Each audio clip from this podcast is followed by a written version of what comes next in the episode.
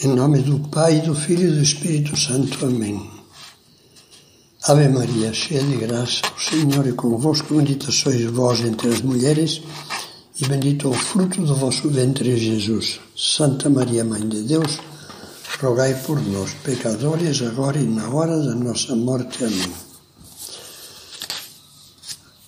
A pedido de um bom número de pessoas interessadas, eu vou expor em poucos podcasts, uma série muito breve, alguns dos traços fundamentais do espírito do Opus Dei.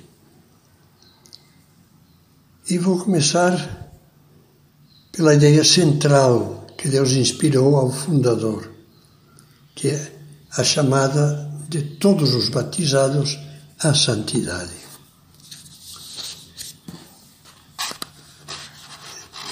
No dia 6 de outubro de 2002, na Praça de São Pedro do Vaticano, perante uma multidão de mais de 300 mil pessoas de todas as idades e condições, procedentes dos cinco continentes, eu tive a felicidade de me encontrar lá.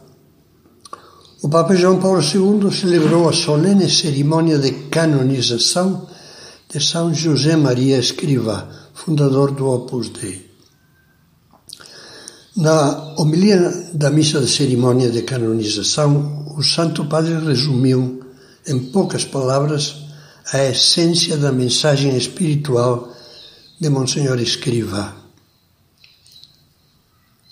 Elevar o mundo a Deus, dizia, e transformá-lo a partir de dentro Eis o ideal que o santo fundador lhes indica, queridos irmãos e irmãs, que hoje se alegram pela sua elevação à glória dos altares.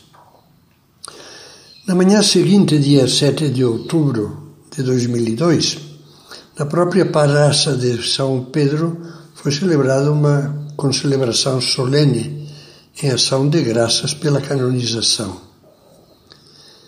Terminada a missa, o Papa João Paulo apareceu na Praça de São Pedro, no Papa Móvel, e foi acolhido com uma calorosa manifestação de entusiasmo.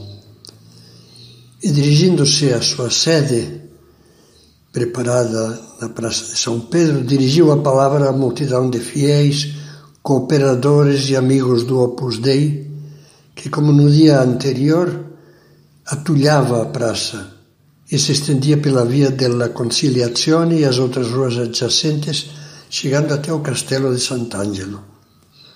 No seu discurso, João Paulo II voltou a frisar o, o cerne, o coração do carisma da mensagem espiritual de São José Maria com estas palavras.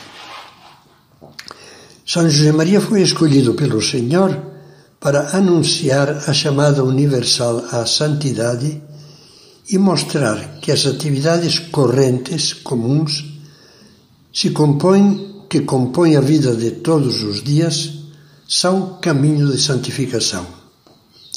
Pode-se dizer que foi o santo do cotidiano.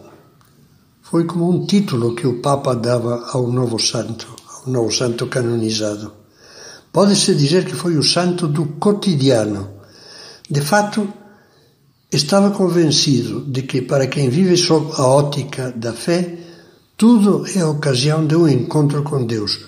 Tudo se torna estímulo para a oração. Vista desta forma, a vida diária revela uma grandeza insuspeitada. A santidade, conclui esse trecho o Papa, apresenta-se verdadeiramente ao alcance de todos.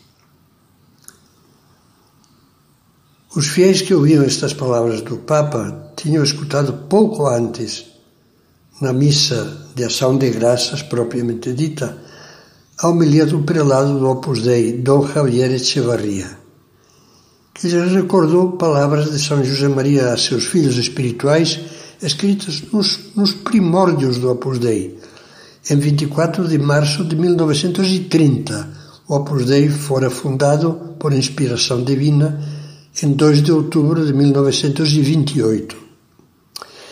Essas palavras do fundador são as seguintes: Viemos dizer com a humildade de quem se sabe pecador e pouca coisa. Homo peccator sum, sou homem pecador, dizemos com Pedro. Mas com a fé de quem se deixa guiar pela mão de Deus, que a santidade não é coisa para privilegiados. Que o Senhor chama-nos a todos. De todos espera amor.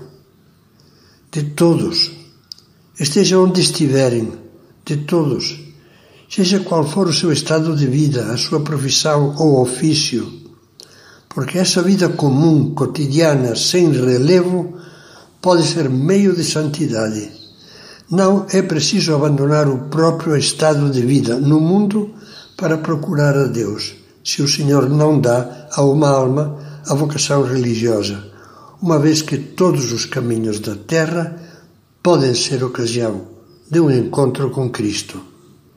Com isso, São José Maria nada mais fazia do que frisar, mais uma vez, o núcleo da mensagem que recebera de Deus em 2 de outubro de 28, essa data fundacional do Opus Dei.